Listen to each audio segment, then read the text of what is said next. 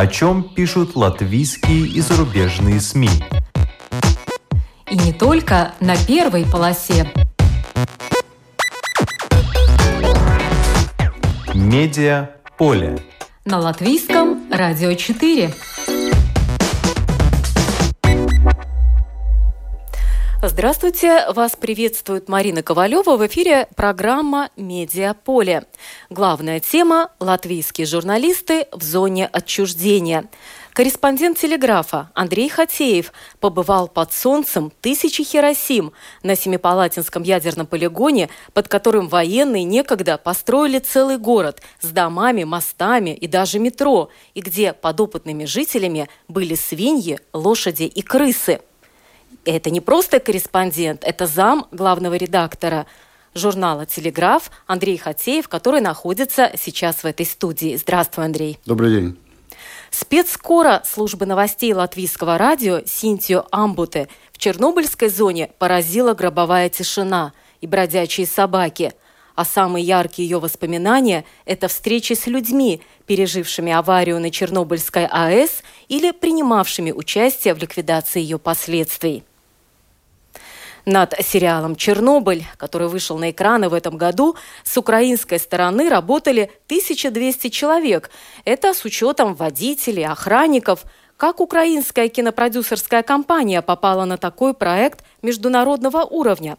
Об этом публикация в газете «Сегодня УА». Таковы темы, которые мы обсудим сегодня, но по традиции в начале обзор некоторых других журнальных публикаций.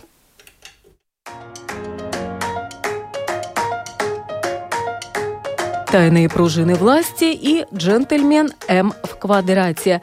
Так называется статья в журнале «Открытый город», в которой Любовь Швецова накануне Конгресса партии Согласия, который состоится 26 октября, высказывает свое мнение по некоторым вопросам внутренней политики Латвии. Проблема согласия – ярко выраженное лидерство, переходящее в очень высокие амбиции, а это может сыграть негативную роль. Но для самовыживания на данном этапе, для самосохранения партии, другого пути – нет, как уменьшить амбиции и создавать команду. Таково мнение самой Любови Швецовой о происходящем в партии. Она считает, что конкурентоспособной будет та команда, которая сработает как мозговой центр. А люди в согласии для этого есть. Например, Вячеслав Домбровский, Регина Лочмала-Лунева, Борис Целевич, Игорь Пименов и другие. У согласия, как утверждает Швецова, большой интеллектуальный потенциал. Несчастливое число. По таким заголовкам в журнале The Economist опубликована статья о проблеме игромании Финляндии. Обычный ритуал для финнов в конце недели – сауна, а потом просмотр розыгрыша лотереи по телевидению. Финны могут и не испытывать разочарования от проигрыша, зная, что их деньги пойдут на что-нибудь хорошее. Сейчас времена несколько изменились, но игра, как и голосование, рассматривается как гражданская обязанность, отмечает издание, напоминая, что в Финляндии лотерея была легализована еще в 1920 году. Сейчас, однако, согласно исследованию 2016 года, 83% финнов играло хотя бы раз в год. Госагентство Wake Chaos, которое оперирует азартными играми Финляндии, в 2017 году заработало более 1 миллиарда евро. Половина из них пошла на спорт, науку, искусство, молодежную занятость и другие цели – с 2006 по 2016 годы доходы от азартных игр в Финляндии выросли на 30%. При этом около 3,5% взрослого населения страны уже признает за собой игорную зависимость. Уже собрано более 30 тысяч подписей жителей с призывом убрать 20 тысяч игровых автоматов из торговых центров и ресторанов. Может, тогда финны будут больше времени проводить в сауне, добавляет издание. «Зараза электронных сигарет». Журнал «Сэсдена» пишет о таких сигаретах, которые зачастую называют менее опасной альтернативой сигарет. Однако дискуссии об э-сигаретах все больше. Например, в США после того, как они вызвали смерть как минимум 30 человек и вызвали тяжелое воспаление легких уже почти у тысячи человек, заговорили о необходимости их запрета. первым его ввела Индия. На очереди Россия. 95% э-сигарет и того, что к ним прилагается, производится в Китае. Главный риск кроется в жидкости. В статье подробно описываются все ее составляющие. По мнению некоторых экспертов, э-сигареты – это способ, как сделать из молодых людей курильщиков обычных сигарет. Между тем, по статистике, каждый второй курильщик умирает преждевременно, в среднем на 20-25 лет раньше, чем мог бы прожить. Акварель в мире моды. Под таким названием в журнале «Ир» опубликована статья об Алине Гринпауке, 30-летнем латвийском иллюстраторе, работы которой используют ведущие мировые дома моды и архитектурные бюро. Издательство «Ташен» включило латвийскую художницу Грин Пауко в список 100 лучших иллюстраторов мира, причем из них только семеро – иллюстраторы моды. Главный художественный редактор престижного немецкого издательства следил за творчеством Алины в Инстаграме. Но первый особый почерк Алины заметил в том же Инстаграме Дом моды Валентина. А затем уже было сотрудничество с домом Альберта Ферретти, проект с участием бренда Тифани и многое другое. В мире моды акварели сейчас используют часто, так как они наделяют иллюстрации легкостью. Офис Алины Гринпауке находится в Риге, в небольшом подвальчике на улице Гертрудес. В том мире, где она вращается, неважно из какой ты страны. Второй год художница организует в Риге и занятия по иллюстрации моды. В будущем Алина намерена открыть миру иллюстраторов из стран Балтии, не связанных с модой.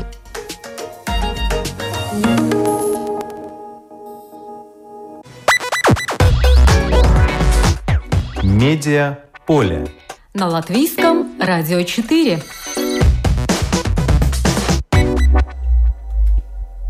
«Под солнцем тысячи Хиросим».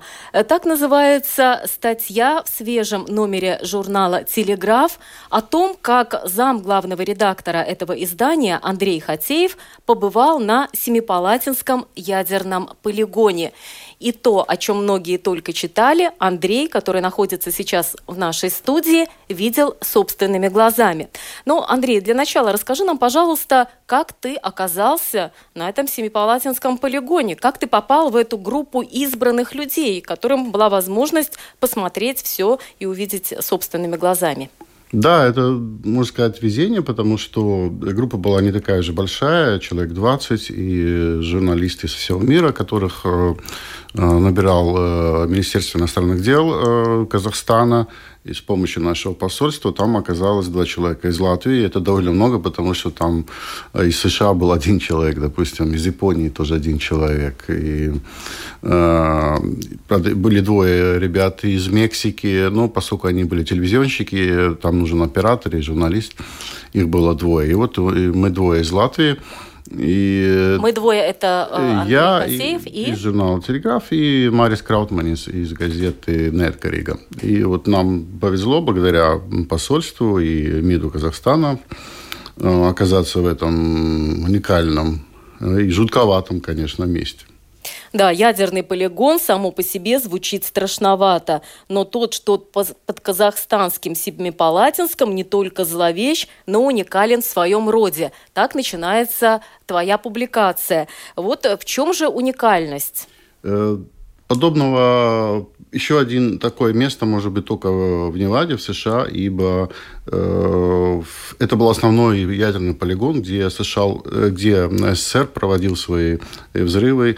Э, было еще на Новой Земле, но там гораздо меньше взрывали. Были еще взрывы так называемые в мирных целях, кавычках поставим, потому что СССР проводил э, ядерные взрывы э, не по военной программе, э, программе в том числе и для мирных целей. И эти взрывы тоже происходили в основном, кстати, в Казахстане, но уже не, не на этом полигоне. Здесь было взорвано огромное количество ядерных зарядов, 456. Это в период с какого времени? С 49 -го года, с момента первого ядерного взрыва, испытания первой советской атомной бомбы под руководством Курчатова. И до 89 года. Последний ядерный взрыв был проведен там в 89 году, 40 лет. 456 зарядов, и их общая мощность 1200 Хиросим. Вы можете представить, какой э, масштаб бедствия. Кстати, всего Э, в мире было взорвано, когда были испытания еще проводились, сейчас они запрещены и все соблюдают, 2057 взрывов. Да, представляете, представляете, то есть как бы 25% э, процентов фактически всех мировых ядерных взрывов были произведены именно в этом месте. Ну вот э, прежде чем вас отправить э, в эту поездку, какие были данные инструкции? Вас предупредили о том, что может быть какая-то опасность, и вы можете отказаться? То есть перед тем, как вы дали добро на участие в этой поездке, журналисты взвесили все за и против? Ну, вот само собой, это было, это было как бы подразумевалось, что если человек едет на ядерный полигон, где взрывались реальные атомные бомбы, он должен понимать, что подвергает себя определенным рискам. С другой стороны, там а, живут и работают люди в этом месте, и все не так и страшно. Прошло много лет, э, и э, эти дозы радиации уменьшились, а те, которые есть, они находятся лишь в определенных местах. В самом полигоне лишь 10% территории полигона Э, действительно очень сильно заряжены. И э, там очень, э, ну, не стоит людям находиться.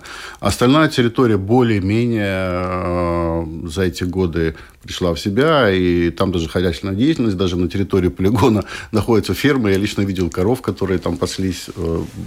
Вот, что может казаться странным, но тем не менее. Да, в этом еще одна уникальность этого места – что там люди живут и работают. Там еще есть э, учебный ядерный реактор, который продолжает работать, и вокруг него тоже э, жилое, э, ну, населенный пункт, где живут и работают ученые. В общем, там жизнь продолжается. Так что все не так страшно, если не лезть прямо вот эти самые опасные места этого полигона.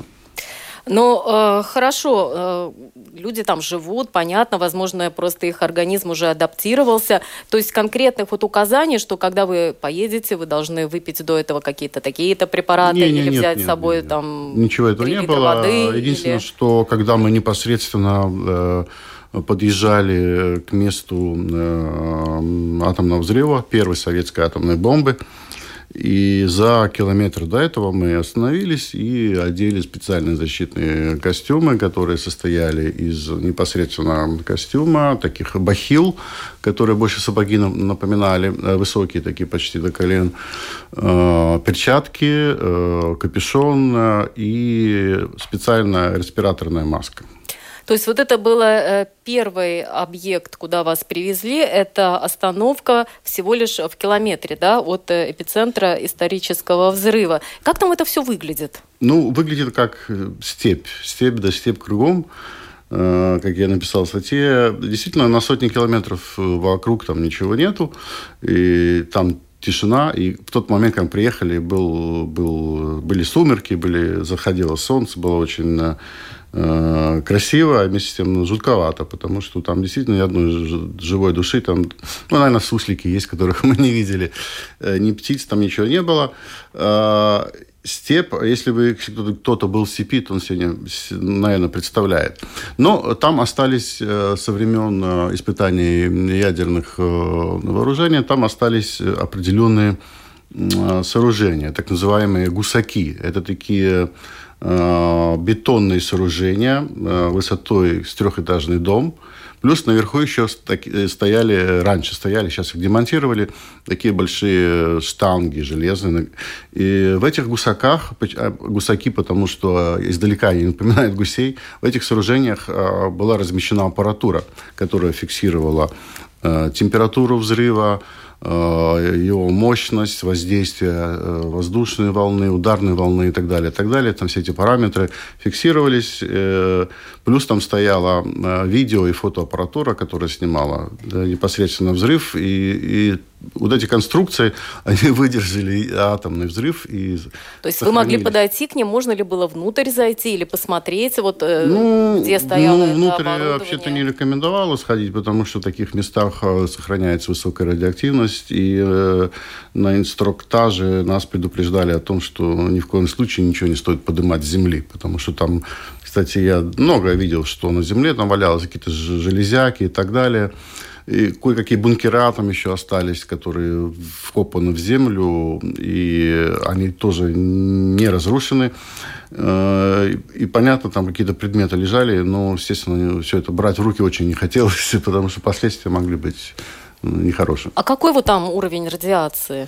Уровень радиации непосредственно в том месте, где был произведен взрыв, и туда можно подойти. Мы, мы подошли в это место. Там сейчас воронка на этом месте.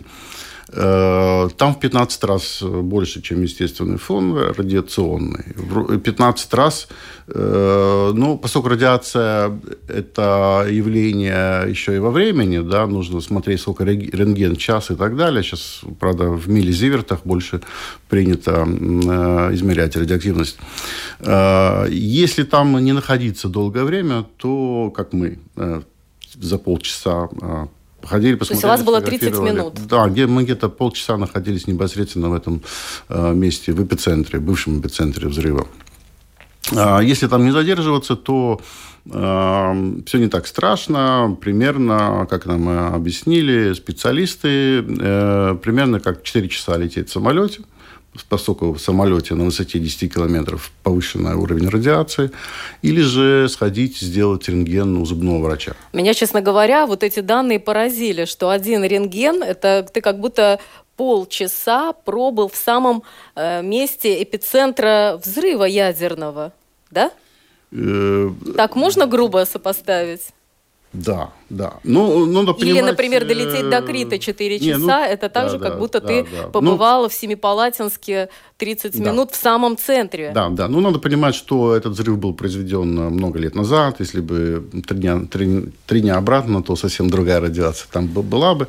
Но сейчас вот остаточный фон – это 15 раз больше. И безопасное там нахождение до 40 часов. Так э, считают э, сегодняшние ученые. И если там, скажем, в этом месте разбить палатку и заночевать, то, наверное, э, наверное, этого не стоит делать. И там ловить рыбку в пруду, который там образовался на месте взрыва. Там тоже... есть пруд? Да. Рыба? Там...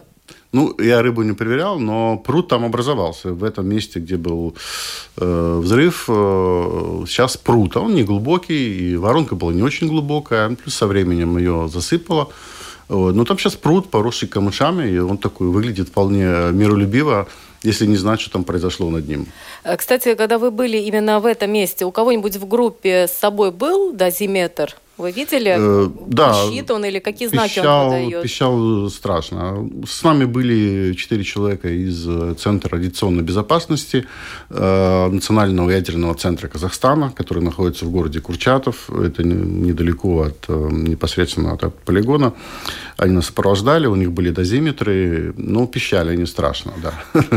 Ну вот э, Андрей э, мне рассказал еще до эфира, что не все журналисты оказались смелыми и не все пошли, да? Как это было? Вам да, сказали, что сейчас да. будет место повышенной опасности, кто хочет, кто не хочет. То есть как это происходило? Ну, да, да, да. То есть ну, как бы никто никого не заставлял, все взрослые люди. И, ну, некоторые, несколько человек э, из из числа журналистов э, отказались выходить из, из автобуса. И ну, это их право, естественно. Может быть, они считали, что этот риск ну, не оправдывает того, э, зачем они приехали. Опять же, репортаж все равно же получился, ведь ну, практически автобус подъехал, э, наш остановился где-то там в 100 метрах от, э, от эпицентра взрыва. Ну, если ты не, не побывал в самом центре, ну ладно. То есть в автобусе в любом случае было более безопасно, чем, чем чем нахождение. А вот эту одежду, которая находилась под защитной формой, вам не рекомендовали ее потом выбросить? Естественно, она потом была, ее сняли с нас, причем э, самим не, Защита, не а вот вашу это личную делать. одежду? Нет, нашу личную одежду нет, нет. Ну, И как сняли, я э, перебила, э, сняли эту одежду свою защитную. Защитные костюмы, да, и они были сложены в мешки, потом, я надеюсь, их как-то утилизовали. Да, просто слушатели, чтобы имели представление о том, что какой мощности был взрыв именно в этом месте. Там воронка, это диаметр 3 метра, глубина полтора, а взрыв, он вроде как небольшой да, мощности. Да, это был небольшой мощности э, порядка... 22 килотонны. 22 килотонны. Но при этом э, для сравнения, взрыв над Хиросимой был мощностью 16 килотонн. Да, то есть он был мощнее, чем того, что над Хиросимой. Да. Ну, и все знают, ну, какие последствия да. после взрыва и над это, Хиросимой. Да, это было в 49 году, и на, это были исторические испытания. После этого взрыва СССР официально стал э, обладать ядерным оружием. Э, на испытания приезжал лично э, товарищ Берия – поскольку он в Советском Союзе курировал э, вопрос создания ядерного оружия. Да, вот интересный еще факт, что в этом месте было даже метро находилось под этим полигоном. Там был целый город. Э, перед тем, как взорвать бомбу, сама бомба находилась на, на вышке высотой где-то примерно 30-40 метров над землей, точно, точнее не помню. А вокруг вышки был построен город, нормальный город со всей инфраструктурой, чтобы проверить воздействие ядерного взрыва, потому что тогда же ничего не было известно. Это сейчас мы знаем, что происходит после взрыва атомной бомбы. Тогда мы этого не знали. И был построен город э, с, жила, э, с домами, с улицами, с парками. Даже с кораблями. Да, были, была привезена самая разнообразная техника, размещена в городе, военная, от танков до пушек, гражданская, суда даже были э, привезены, э, корабли, э, автобусы, ну, все, что можно было собрать. И, ну, больше всего, конечно, впечатление производит то, что отдельный сектор, где был с животными. Да, эти животным предстояло на себе испытать этот кошмар. И центре нам показывали фотографии, э, что было с этими животными. Есть даже и кадры, снимали. Документальные? Да, да. Большая часть. Вам показывали? 30 где-то процентов этих животных, э, самых разных, и там и коровы, и лошади, и собаки, и свиньи, и крысы, все там было. Э, где-то до 30 процентов умерло сразу в момент взрыва. Остальные животные умирали мучительной смертью. Кто от ожогов в течение там, пары дней, кто в течение недели уже от радиации. Ну вот э, в журнале «Телеграф», где опубликована статья, здесь, э, конечно, статья э, снабжена и фотографиями, причем достаточно ужасающими. Вы, я так понимаю, даже посещали какой-то музей, где вот ребенок с одним глазом в пробирке. Вот об этом немножко расскажите поподробнее. О музее. Да, отдельная, конечно, тема – это последствия всего этого удовольствия. Э, взрывать э, э, атомные бомбы, причем до 1962 года эти бомбы взрывались на поверхности Земли. И сами понимаете, что как, какие могли быть последствия, как шла радиация по, всей, по всему этому региону. Ближайший крупнейший город – это Семипалатинск, который сейчас называется город Семей. В Семипалатинском медицинском университете – а, хранится коллекция очень внушительная детей в банках, э, рожденных э, с пороками развития. Э, каких, каких только ужасов там нету. Представляете, маленький город, 200 тысяч населения, и такая коллекция, которую позавидовал бы, я не знаю, университет любого, любого мегаполиса. Там есть дети с одним глазом, с двумя головами, с четырьмя руками, и там, ну, это не говоря о таких, э, не говоря уже о других пороках, там каких-то там сердца, внутренних органов и так далее. И вот это там все это хранится. Другое дело, что не проводилось абсолютно никаких исследований. В советское время, естественно, не могло и никому прийти в голову Э, заняться исследованием воздействия радиации, поэтому все это там хранится, но нет никаких исследований, что это связано с, послед... с взрывами, с испытаниями ядерного оружия. Хотя, конечно, все понимают, Очевидно. что такое количество детей с пороками развития в таком небольшом малонаселенном районе, ну, наводит на размышления как минимум. Да? Но, опять же, никаких исследований нет. Что еще в программе было? Э, мы... Я так понимаю, что вы встречались еще с людьми, да, которые да, непосредственно видели, как проходили испытания и работали там. Мы встречались э, в, с людьми, которые видели эти взрывы, да, а, очевидцы, можно сказать, поскольку э, население или не, не эвакуировалось, если на военные считали, что э, тот или иной поселок находится достаточно далеко от взрыва, Иногда бывало так, что какие-то населенные пункты выселяли, а потом возвращали обратно. И часто оказывалось, что это после взрыва это, э, их место жительства уже было заражено и очень сильно. И эти люди потом возвращались обратно э, и получали там огромные дозы радиации. Э, там огромная заболеваемость раком, особенно щитовидной железы, потому что именно из радиации прежде всего бьет по, по щитовидной железе. Э, дети с пороками развития, э, раз, разнообразные типы рака в огромных количествах там наблюдается гораздо выше эти показатели, чем в среднем по стране. И чтобы вы понимали, люди до сих пор болеют, но ведь болеют не те, кто тогда пострадал, потому что прошло очень много времени, да, представьте, сколько десятилетий. Это уже их даже и не дети, а внуки и правнуки э, сейчас получили от своих э, родителей, и э, бабушек, дедушек вот это такой вот подарочек из прошлого.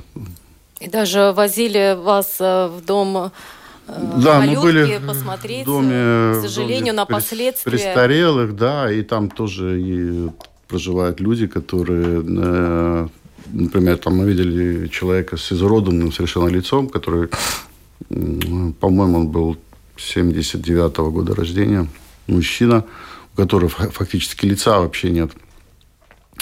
И таких много рождалось тогда и сейчас продолжается э, именно в этом э, районе. Но опять-таки, я говорю, только буквально в последние там, 10-20 лет начались какие-то исследования –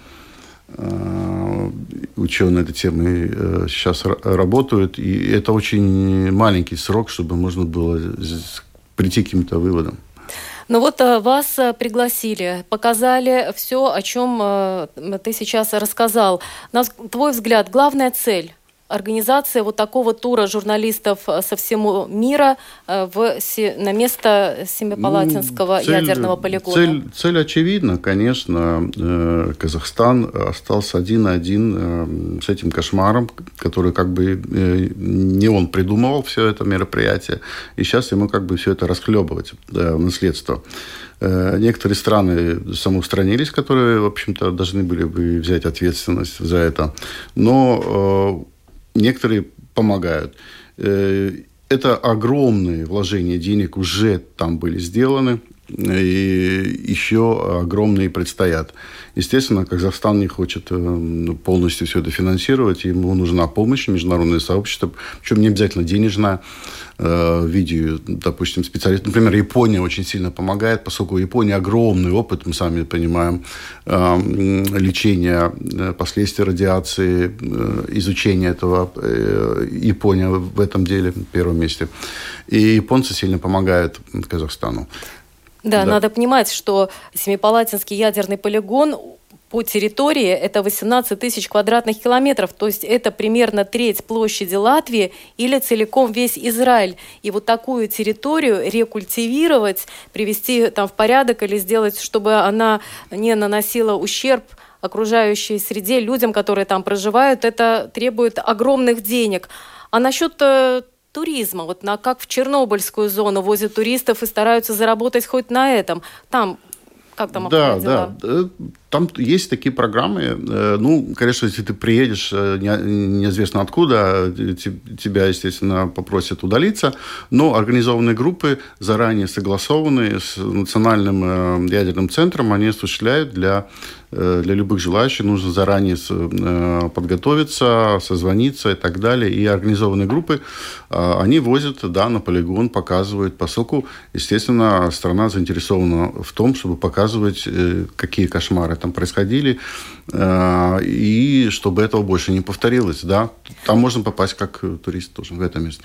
Напомню, что публикация опубликована в свежем номере журнала «Телеграф». Медиа поле. На латвийском радио 4. Андрей Хатеев э, побывал на э, Семипалатинском э, полигоне в августе этого года, но в Латвии есть журналисты, которые были и э, в других э, зонах отчуждения. Например, корреспондент службы новостей латвийского радио Синтия Амбуте, она в 2016 году в составе тоже группы журналистов побывала в зоне Чернобыльской катастрофы, и было очень интересно побеседовать с ней и узнать ее впечатления сейчас, когда прошло уже несколько лет, когда можно на все посмотреть несколько со стороны, и тем более, что в этом году вновь было приковано э, внимание к Чернобылю, хотя бы благодаря тому, что на экраны э, вышел э, телесериал «Чернобыль». Давайте послушаем запись телефонного разговора с корреспондентом службы новостей Латвийского радио Синтией Амботе. Какие были первые мысли, когда ты узнала, что тебе предлагают отправиться в командировку не куда-нибудь, а в Чернобыльскую зону? Ну, бояться я не боялась, но очень много думала про радиацию, как это влияет или не влияет на человека, на здоровье, или кто-то там думает вообще про безопасность. Ну, как-то так. Эти были первые мысли. Конечно, я очень хотела туда поехать, потому что это такое, ну, место, я думаю, где много людей что-то знает про это, что-то слышит, э, но хочется просто видеть, как это на самом деле. Какая была программа этой поездки? Ну, я в Чернобыль ехала в 2016 году, потому что той весной прошло 30 лет спустя атомной катастрофы. Ну и в Чернобыле мы прибыли с, с поездом от другого маленького города у границы Белоруссии. Э, конечно, там, когда мы вышли с поезда, надо было показывать паспорта, э, повсюду там охрана. Мы там были журналисты из разных стран и научные, которые прибыли там на специальные конференции про катастрофы и то, что с этой территорией делать дальше. Ну и тогда нас э, еще посадили в автобус. Э, сначала мы ехали в Припять, по дороге видели очень-очень много собак, дворняг. И первое, что в голове, когда я вспоминаю, это то, как там тихо. Просто тишина, как в лесу. Но это разница, что смотришь и повсюду дома, какие-то там мебели, э, дом культуры, отель для рабочих АЭС, ресторан, кино. И это необычно выглядит, что э, вся эта инфраструктура и просто вещи людей там так э, стоит все это время. Конечно, Припять уже э, завоевала природа, и это уже такой зеленый город в прямом смысле. А говоря про радиацию, у нас были дозиметры, и уже по звуку, и потом, смотря на цифры, было видно, что радиоактивный фон там, конечно, выше нормы, и э, особенно грязный там э, металл в том э, знаменитом парке аттракционов, которого все, по-моему, видели в фотографиях в Припяти. Но также мы ехали к, к месту катастрофы у четвертого этого реактора, и там уже гораздо выше радиация еще, чем в Припяти, и мы могли там проводить не очень много времени. Э, там я увидела, как э, строится тот большой саркофаг, или как еще называют укрытие, которое сейчас уже поставили над реактором. Э, тогда это еще работники рассказывали, что это такая большая задача, как эту железную огромную конструкцию положить над реактор так, чтобы старое накрытие не разрушилась и обойти риск, что большая масса с радиоактивной пылью не вышла в воздух. И я помню, что это вообще было очень э, удивительно, как они эту э, конструкции построили, потому что близко к реактору местами э, работать э, один человек может только около одного часа в день из-за высокой радиации. Это означает, что очень много людей надо было, чтобы строить этот саркофаг.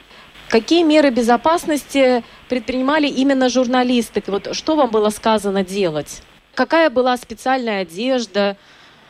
Какие были вот инструкции? Одежды не было, не было никакой э, там специальной одежды и не было респираторов каких-то там. Просто мы знали, э, э, мы все были в группе вместе с, с охраной и с, с рабочими, которые там сейчас работают. Они просто рассказывали, что, может быть, ничего не надо трогать. Я очень хорошо помню, что у меня развязался шнур шнурок, э, у ботинков, и, и подошел один человек ко мне, ну, рабочий, и сказал, сказал, чтобы быстро, ну, завязать, чтобы с этим шнурком я не собрала пыль какую-то там, и потом надо будет э, просто выкидать эти ботинки, если я там соберу очень. Потому что э, каждый раз, когда ты входишь или выходишь э, из этой территории, там э, каждого этого человека проверяет э, с таким как э, в аэропорту, как э, с таким детектором, э, чтобы сказать, какая там радиация, или ты собрал что-то с собой или не собрал. Ну вот, кстати, очень интересный эпизод с этим шнурком. То есть получается, если шнурок может собрать радиоактивную пыль с земли, то, соответственно, и подошва ботинок может собрать эту пыль. Э, не было ли инструкции тогда выбросить потом эту обувь по приезду обратно? Вот не было. И я думаю, это именно поэтому, что они каждого человека потом проверяют. И, конечно, может быть, если, у, не знаю, у какой-то персоны был, была бы такая ситуация, что что собралось э, что-то побольше, тогда я думаю, что там есть такая инструкция. А сама, когда ты вернулась в Латвию, просто по своей собственной воле, ты не захотела выбросить всю одежду, в которой ты там была? Ну да, я скажу, что я, да, я выбросила. Вообще-то да, если так вспомню, я выбросила эти ботинки, выбросила, ну вообще эту одежду, с которой я, я была там, именно в, в АЭС. Ну и я еще могу рассказать, что я была потом в Славутичи, э, которое место 50 километров от э, этой э, АЭС, и там жители все те, которые когда-то жили в Припяти, и потом им построили этот город, чтобы было куда переселиться после катастрофы. И они, конечно, вообще по-другому смотрят на радиацию. И они как бы смеялись на этом, что ну, это не, не так опасно и так. Но я, конечно, не знаю, я не научный, я эти цифры так хорошо не знаю. Но, э, ну да, я помню, что я, я тоже подумала, что, может быть, лучше выбросить эту одежду после этой поездки. Но самое интересное всегда в таких поездках – это встречи с местными жителями. Вот э, что они рассказывали тебе, как журналисту из Латвии? Ну да, я побольше разговаривала с теми жителями, которые живут э, в Славутычи, в том маленьком городе, и э, там они каждый год э, ночью выходит э, в площадку города, чтобы вспоминать э, в 26 апреля именно время катастрофы, вспоминать погибших. И там я поговорила с ними, и в, том, в том числе с, с юношами, которые выросли в этом регионе, они э, как будто чувствуют себя немножко заложниками этого места, потому что, с одной стороны, это их дом, э, где мы, они могли бы остаться, работать, э, может, э, развивать какой-то бизнес, но, с другой стороны, это просто такой черный регион, из-за истории с атомной катастрофой, и экономика там не развивается, не вырастает, потому что многие люди просто смотрят на этот регион с предубеждением, потому что там это радиация. И э, я еще помню, что те, которые работали над новым э, накрытием для реактора, беспокоились о том, что будет потом, когда закроют это место, и ли международное внимание и помощь тоже кончится после этого. потому что проблем с загрязнением окружной среды там еще очень много. А как насчет туризма? Я читала объявление о том, что есть эксклюзивные туры в зону э, катастрофы э, Чернобыльской АЭС. Рассказывали ли вам что-то об этом? Ну да, вот э, говоря про эту экономическую ситуацию, это туризм там э, кажется, что единственный такой стабильный доход, потому что люди туда езжают очень много, и я думаю, после, э, как мы знаем, недавно был еще сериал про Чернобыль, это еще, э, может быть, побольше людей сейчас туда едет смотреть это место. И я помню, что в этой конференции, которая я говорила, куда все эти научные приехали, и журналисты там говорили про то, что вообще-то это место уже не очень э, безопасное, потому что дома может когда-то рушиться, ну, в Припяти именно, потому что там нет никакой-то какой-то консервации, да, не, не происходит, потому что это все просто, ну, там, загрязнение округа и, и ну и ситуация все ухудшается и ухудшается именно у этих, э, у этой инфраструктуры, которая в Чернобыле. И я помню, что один из этих, э, я не помню, ли научный или он был э, какой-то работник дома самоуправления этого города Славутич говорил, что, может быть, надо уже начать думать про то, как э, закрыть уже этот э, объект как для туризма или какие-то части э, этого объекта закрывать, э, ну, потому что это, может быть, не так уж э, безопасно уже. А ты сама, кстати, смотрела фильм «Чернобыль»? Да. И твои впечатления по сравнению с тем, что ты видела на самом деле своими собственными глазами? Ну, там очень много историй, конечно, я не знаю, как было в то время, но если говоря про, про то, как сейчас там выглядит, э, то э, там были такие эпизоды, когда они тоже е- ездят через Припять уже потом, когда эвакуация уже э, была. И да, и то, что я говорила с самого начала, это тиш, тишина, это точно там так, как, как показано. А как ты думаешь, э, что могут получить люди от посещения вот этой зоны? Хм. Мне, как я с самого сначала говорила, мне это было просто очень интересно и важно, э, чтобы э, узнать и увидеть, э, своими глазами увидеть, узнать у жителей, у, у тех, которые, может быть, там работали или были именно в время э, катастрофы, э, как это на самом деле. Э, ну, как э, не только читать из каких-то там, э, не знаю, в интернете где-то или смотреть какие-то там э, э, сюжеты, э, которые делают другие люди, э, ну видеть э, э, и поговорить самой, как это все было, как это все сейчас. Это важно, чтобы и я не смотрела на это место с каким-то предубеждением. Ну, я только добавлю, что вот всем известный телесериал э, «Чернобыль» оказал очень сильное влияние на индустриальный туризм именно в Припяти. И вот по последним данным, приток иностранных туристов в этот город увеличился чуть ли не в пять раз. И вот на почве успеха вот этого мини-сериала правительство Украины э, сделало территорию вокруг Чернобыльской АЭС более открытой зоной.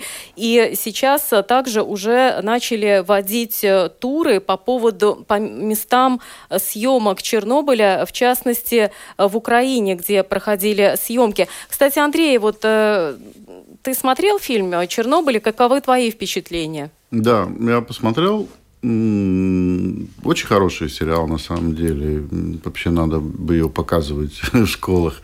Э, единственное, что мне непонятно, э, почему такой ажиотаж он вызвал в мире.